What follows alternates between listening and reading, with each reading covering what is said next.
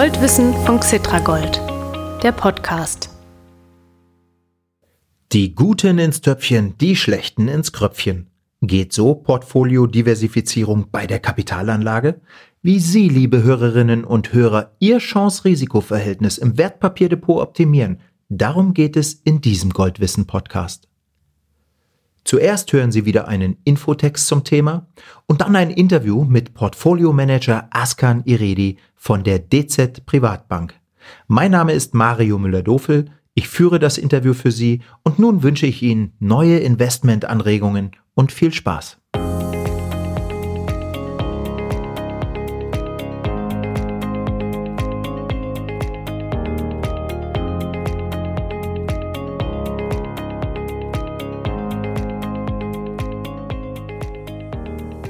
Portfoliodiversifikation. So reduzieren Sie Ihr Anlagerisiko. Je höher die Renditechance, desto höher das Risiko einer Geldanlage.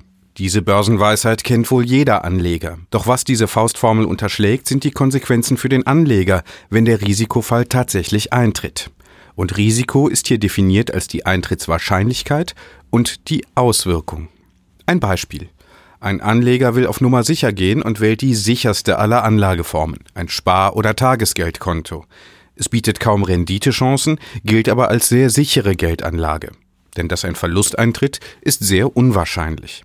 Was dabei jedoch übersehen wird, kommt es zu einem extremen Risikofall, ein Bankencrash zum Beispiel, könnten die kompletten Ersparnisse des Anlegers weg sein. Hätte der Anleger in Aktien eines bestimmten Unternehmens investiert, wäre die Renditechance deutlich höher. Bei einer Unternehmenspleite droht im Extremfall jedoch auch ein Totalverlust. Ganz anders sieht es aus, wenn Anlegerinnen und Anleger ihr Geld auf verschiedene Aktien und andere Titel verteilen. Selbst wenn das grundsätzliche Risiko in puncto Eintrittswahrscheinlichkeit bei allen Titeln gleich hoch wäre, die möglichen Auswirkungen auf die Geldanlage insgesamt sind längst nicht so drastisch wie im Fall einer Einzelanlage. Und damit sind wir beim Thema Portfoliodiversifikation. Eine Geldanlage, die auf mehrere unterschiedliche Anlageklassen verteilt ist, bedeutet für ein Anlegerportfolio ein deutlich geringeres Risiko des Totalverlusts. Das leuchtet ein. Allerdings ist es sowohl für die Risikostreuung als auch die Performance keineswegs egal, welche Anlageklassen diesem Portfolio beigefügt werden. Welche Anlageklassen eignen sich zur Diversifikation? Zunächst stellen wir alle Anlageklassen vor, die für eine Diversifikation in Frage kommen. Anschließend betrachten wir die Korrelationen, also die wechselseitigen Beziehungen und Abhängigkeiten zwischen den verschiedenen Anlageklassen. Grundsätzlich unterscheidet man sichere Anlageklassen wie Tages- und Festgeld sowie Euro-Staatsanleihen zur Absicherung des Portfolios. Aktien, Staatsanleihen von Schwellenländern, Immobilien, Gold und Rohstoffe hingegen sind riskantere Anlageklassen und fungieren deshalb als Renditebringer. Natürlich ist auch eine Risikostreuung innerhalb einer Anlageklasse möglich. Zum Beispiel Aktien aus Industrieländern im Vergleich zu Aktien aus Schwellenländern, die ein wesentlich höheres Wachstumspotenzial haben, aber als Geldanlage auch viel riskanter sind.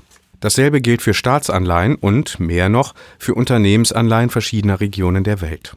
So bieten beispielsweise internationale Hochzinsanleihen von Unternehmen mit geringer Kreditwürdigkeit höhere Renditechancen, aber auch ein deutlich größeres Verlustrisiko als Schwellenländeranleihen, die wiederum renditeträchtiger und riskanter sind als Anleihen von Industriestaaten.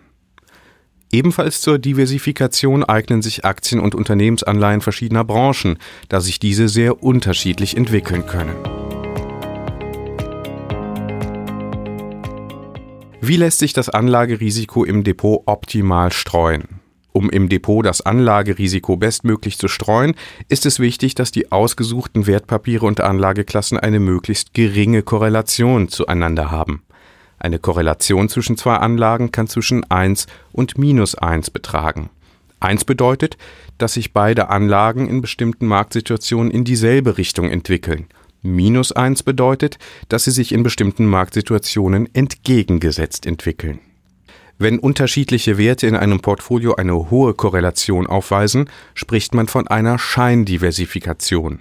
Man hat dann zwar seine Geldanlage auf verschiedene Anlageklassen verteilt, das Risiko aber nicht wirklich reduziert, weil sich alle Anlagen im Depot ähnlich entwickeln.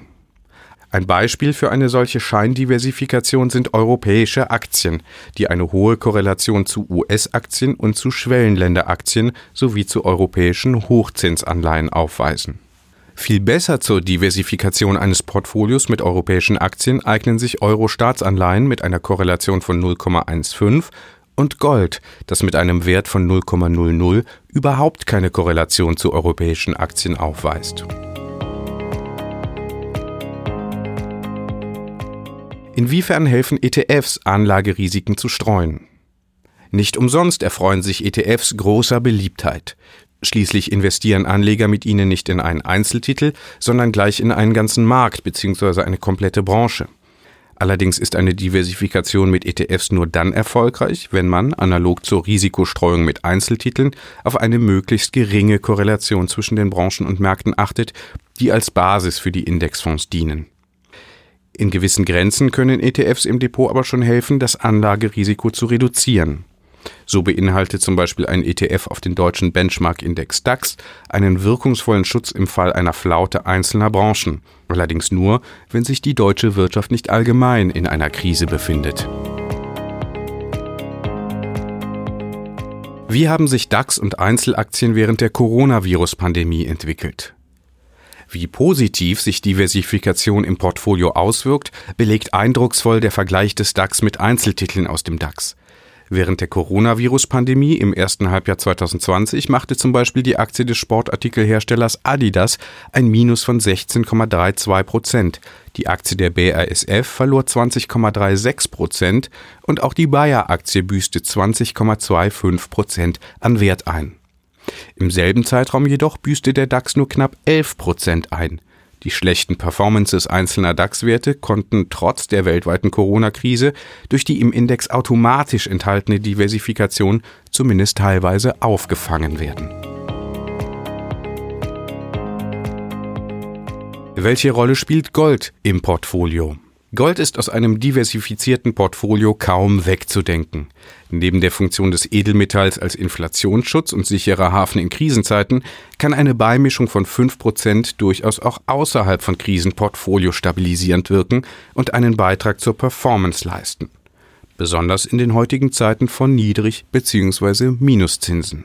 Zur Hochform läuft das Edelmetall jedoch in Krisenzeiten auf, denn dann kann sich die Korrelation von Gold zu Anlageklassen wie Aktien ändern. Sie dreht sich aus einer neutralen Position ins Negative, das heißt Goldpreis und Aktienkurse entwickeln sich gegenläufig.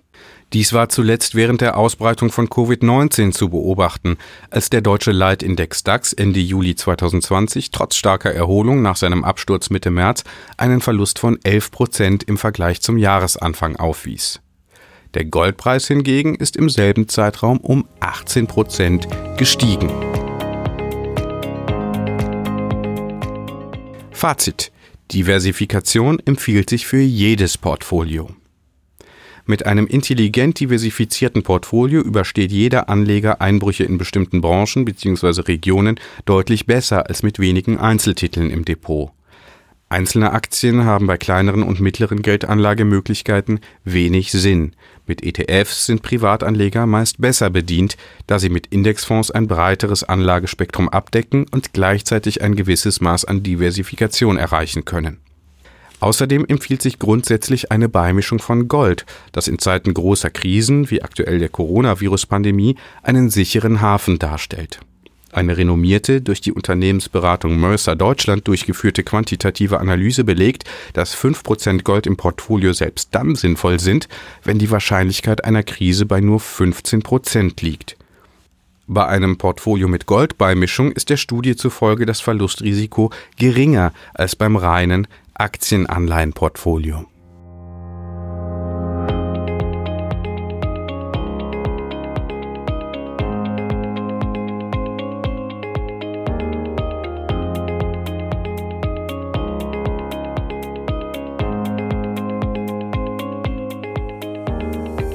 So, liebe Goldinteressierte, da sind wir wieder beim Podcast Goldwissen von Cetra Gold. In dieser Folge geht es um das super wichtige Thema Portfolio-Diversifizierung. Vielleicht haben Sie schon den Wissenstext dazu gehört. Jetzt starten wir gleich mit dem Interview. Ich bin Mario Müller-Dofel vom Cetra Gold Podcast Team und mein Interviewgast ist Askan Iredi.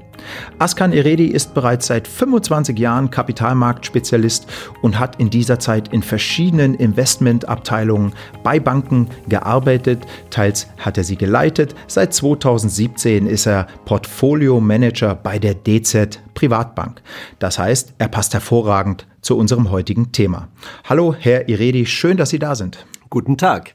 Herr Iredi, ist Portfolio-Diversifizierung eigentlich nur ein Thema für Anleger mit richtig viel Geld, für Millionäre zum Beispiel, oder auch für Anleger, die ja vielleicht 10.000 Euro oder so an den Kapitalmärkten investieren wollen? Nein, Diversifikation ist für den Anleger mit jedem Einkommen ein ganz wichtiger Bestandteil. Das würde nämlich sonst bedeuten, dass man als Kleinanleger nur einen einzigen Titel kaufen oder mit ein Risiko hat und eben nur dieses eine Risiko, wenn diese Aktie dann beispielsweise sehr stark schwankt oder vielleicht wie Wirecard sogar ganz verschwindet, dann hat man sehr, sehr schlecht gehandelt. Mit anderen Worten, das betrifft selbstverständlich den Kleinanleger genauso wie den großen institutionellen Investor. Diversifikation ist ein Thema, mit dem man sich tatsächlich beschäftigen sollte.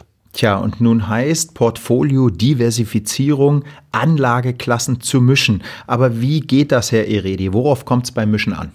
Das Mischen ist insofern schwierig, weil ähm, es immer Vorlieben gibt für bestimmte Themen. Es gibt aber vor allem das ganz große übergeordnete Thema Wissen. Wissen ist etwas, was sehr viele Deutsche zumindest meinen, nicht zu haben. Wissen schützt natürlich etwas vor Fehlern, die man begehen kann, aber Wissen kann man sich auch aneignen und sind wir ehrlich, richtig Profi ist man doch auf kaum einem Gebiet. Und nur deswegen kann man doch zum Beispiel nicht das Autofahren einstellen oder sich nicht mehr ernähren. Heißt also, natürlich muss man sich irgendwie mit diesem Thema auseinandersetzen, sich ihm nähern und dann auch zu einer Lösung finden, weil leider Gottes scheitern viele Menschen schon daran, dass sie glauben, sie wissen dazu gar nichts und machen dann lieber auch gar nichts. Und das führt eben dazu, dass sie dann wahrscheinlich sehr viel verpassen und ihre Altersvorsorge nicht richtig im Griff haben. Ja, jetzt kann ich mich als Anleger sozusagen einlesen, kann mir Wissen verschaffen. Äh, ich kann aber auch zu Experten gehen, zu Experten wie Sie einer sind, und das mache ich jetzt mal. Ich möchte, Herr Eredi, dass Sie mich mal kurz beraten. Ich bin jetzt nicht mehr der Allerjüngste, äh, konnte schon ein paar Jahre Geld sparen und nun möchte ich 30.000 Euro anlegen. Welche Diversifizierung können Sie mir heute empfehlen? Ja, jemand, der in den mittleren Jahren sich befindet, äh, hat sicherlich schon, weil man davon ausgeht, dass man mit zunehmendem Alter abnehmendes Risiko eigentlich haben sollte im Portfolio, könnte man sagen, wer im mittleren Alter sich befindet, sollte auch ein ausgewogenes Portfolio mit sozusagen mittlerem Risiko haben. Das ist sicherlich aber der Frage letztlich auch geschuldet, wie sind meine individuellen Ziele, wie ist meine individuelle Risikobereitschaft und dann natürlich auch übergeordneten anderen Fragestellungen, wie zum Beispiel das Verschwinden der Zinsen. Wir haben seit Jahren abnehmende Zinsen und das ist natürlich auch ein Thema, dem man sich an dieser Stelle dann ja auch annehmen muss, weil man ansonsten unter Umständen sich dauerhaft ein nicht performendes, also nicht rentierliche Anlage mit in sein Portfolio holt. Und ich meine ganz konkret die Anleihen. Das ist heute ein Thema, mit dem man sich, egal in welchem, zu welchem Alter, auseinandersetzen muss, weil man eben hier ein Problem hat, was man sich, dem man sich stellen muss. Heißt also, ausgewogenes Portfolio, beispielsweise 45 Prozent Anleihen, 45 Prozent Aktien und 10 Prozent andere Anlagen, wo ganz sicher das Gold mit dazugehört. Dann etwas offensiver gedacht heißt das, dass man ohne weiteres auch im mittleren Jahr noch 50, 60 Prozent Aktien haben kann. Das alles geht immer zur Lasten der Anleihen, die eben nicht mehr retierlich anders ersetzt werden müssen, substituiert beispielsweise durch Gold. Ja, jetzt haben Sie Anleihen angesprochen. Um welche Anleihen geht es äh, in Ihren Gedankengängen? Staatsanleihen oder Unternehmensanleihen? Interessant ist, wenn wir von Diversifikation sprechen, dass den besseren Diversifikationseffekt Staatsanleihen bringen, weil Unternehmensanleihen, die mittlerweile ganz hoch im Kurs stehen und vor allem hauptsächlich von den Investoren genutzt werden, eine hohe Abhängigkeit auch von der wirtschaftlichen Entwicklung haben, weil sie eben von Unternehmen begeben werden und damit relativ gut korrelieren mit Aktien, aber das ist eigentlich nicht der Effekt, den ich haben möchte, wenn ich von Diversifikation spreche. Diversifikation sollte ja etwas erzielen, in etwas investieren, was sich eben komplett anders entwickelt als die andere Assetklasse, das andere Risiko, in dem ich investiert bin. Staatsanleihen sind also besser als Unternehmensanleihen. Dennoch sind Unternehmensanleihen besser rentierlich, bringen also mehr als Staatsanleihen eine wirkliche schwierige Entscheidung, die ein Portfolio-Manager, ein Investor immer treffen muss, wenn er die richtige Auswahl, die richtige Diversifikation für sein Portfolio erreichen möchte. Reden wir mal über die 10 Prozent äh, andere Investmentanlagen, äh, die Sie gerade genannt haben. Reden wir über Gold kurz. Es heißt ja immer, Gold sei gar keine richtige Kapitalanlage, weil Gold im Gegensatz zu Aktien keine Dividenden bringt. Sie sagen jetzt aber, Gold gehört ins Portfolio. Warum? Gold gehört ins Portfolio, das ist meine feste Überzeugung, und zwar unabhängig von der Marktphase, in der wir uns gerade befinden, weil über den Korrelationskoeffizient lässt es sich ganz einfach nachweisen, dass Gold eben anders sich verhält als die anderen Bestandteile des Portfolios. Und genau das wollen wir bei der Diversifikation. Wir wollen eben etwas im Portfolio haben, was uns auch zum Beispiel bei einem wirtschaftlichen Rückgang, also auch bei einem Aktienrückgang, Rückgang. Mhm. Die eben angesprochenen Unternehmensanleihen gehören ja mit dazu. Plötzlich haben wir überall Verluste, aber Gold bringt in so einem Moment häufig Gewinne. Das ist keine Angelegenheit, auf die man sich 100% verlassen kann, aber sie ist zumindest über längere Zeiträume nachweisbar und damit auch valide. Und deswegen kann man davon ausgehen, dass Gold eben ins Portfolio mit reingehört. Ich glaube sowieso, alternative Anlageformen, zu denen ich jetzt das Gold rechne, gehören ohnehin für die nächsten Jahre stärker ins Portfolio, weil eben Anleihen nicht mehr rentierlich sind und damit andere Anlageformen wichtiger geworden sind. Und das Edelmetall könnte damit von diesem langfristigen 5% Anteil im Portfolio, von dem viele sprechen, ja, ja. vielleicht eher Richtung 10 Prozent sich entwickeln. Und rein praktisch hat es ja auch durch die Kursgewinne oder den Zuwachs des Wertes an Gold in den letzten Monaten auch schon dazu geführt, dass viele Menschen 10 Prozent Gold im Portfolio haben. Ja, ähm, ich hänge noch ein bisschen bei den herkömmlichen Anlageinstrumenten, bei Aktien zum Beispiel.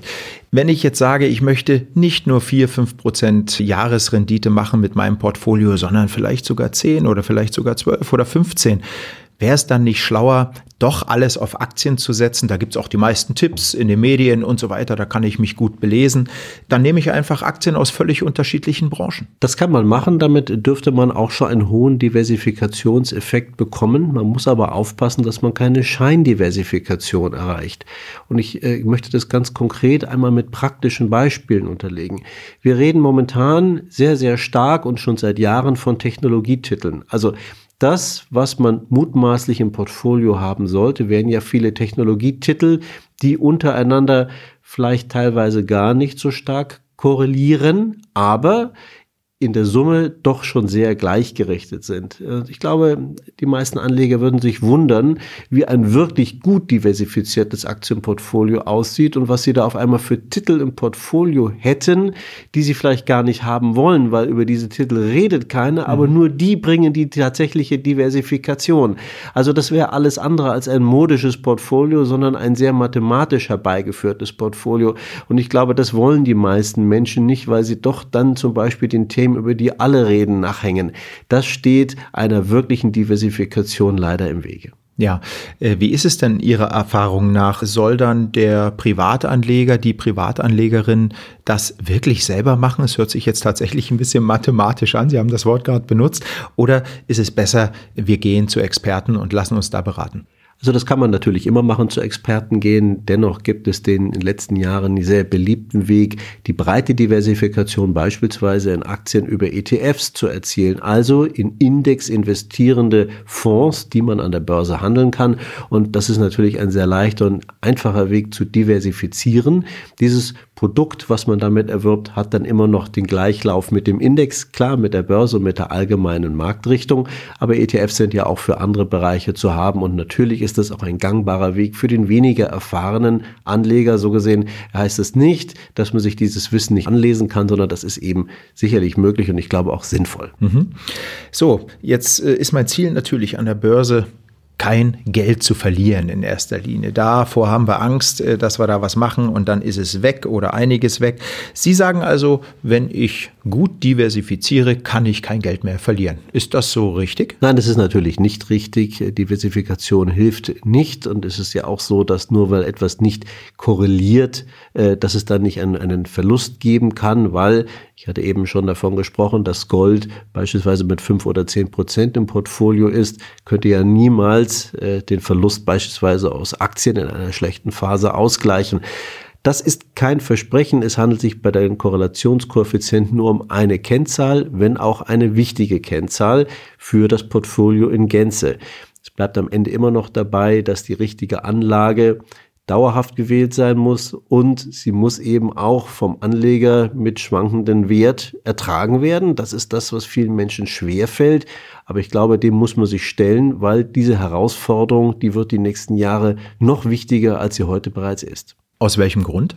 Das Geld wird nicht mehr verzinst. Es gibt eben keine Einlagenzinsen mehr, weder bei Spargeld noch äh, selbstverständlich bei Anleihen, bei Staatsanleihen schon gar nicht. Da haben wir negative Verzinsung und wir haben natürlich auch ansonsten kaum noch Geld zu verdienen bei unserer klassischen Anlage Anleihen, die für Deutsche besonders beliebt waren über viele Jahrzehnte. Man muss sich also dieser Fragestellung nähern.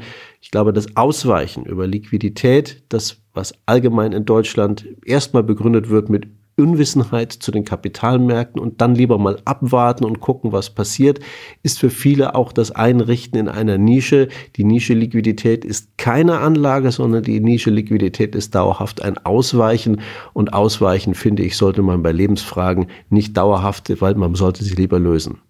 Also warum? Weil wenn ich Liquidität, also irgendwo auf, auf einem Konto oder unter dem Kopfkissen äh, Geld aufbewahre, es momentan zumindest weniger wird. Ist das so? Es wird mindestens mal über die Inflation weniger. Mhm. Es wird aber dann, wenn ich auch noch Strafzinsen zahlen muss, noch mal weniger, weil eben diese Strafzinsen negativ wirken auf, ich habe tatsächlich einen Kapitalverzehr und das äh, sollte man doch dauerhaft auch in Erinnerung behalten. Gut.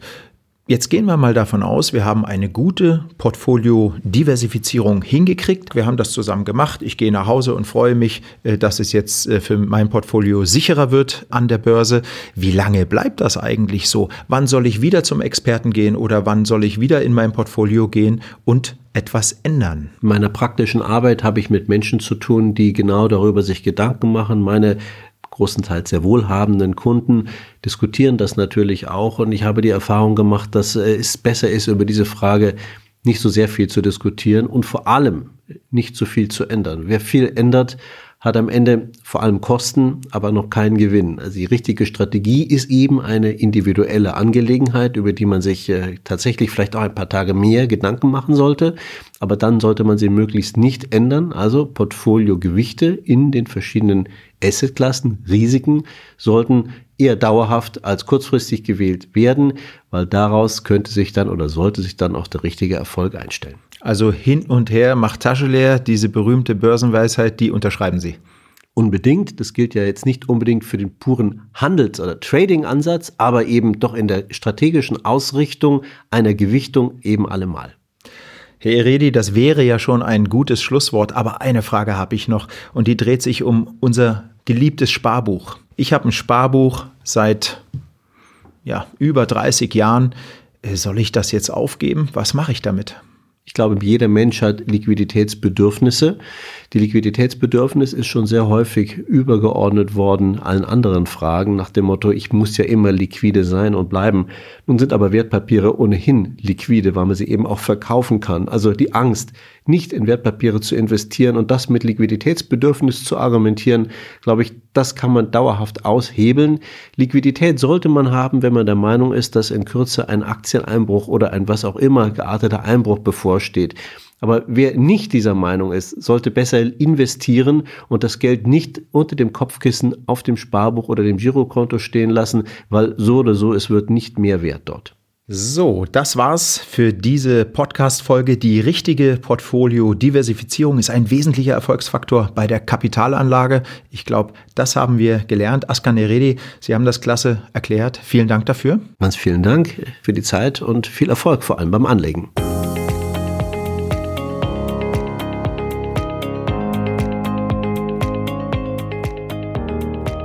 Ja, natürlich äh, danke ich auch allen Kapitalanlegern und Kapitalanlegerinnen, die uns zugehört haben.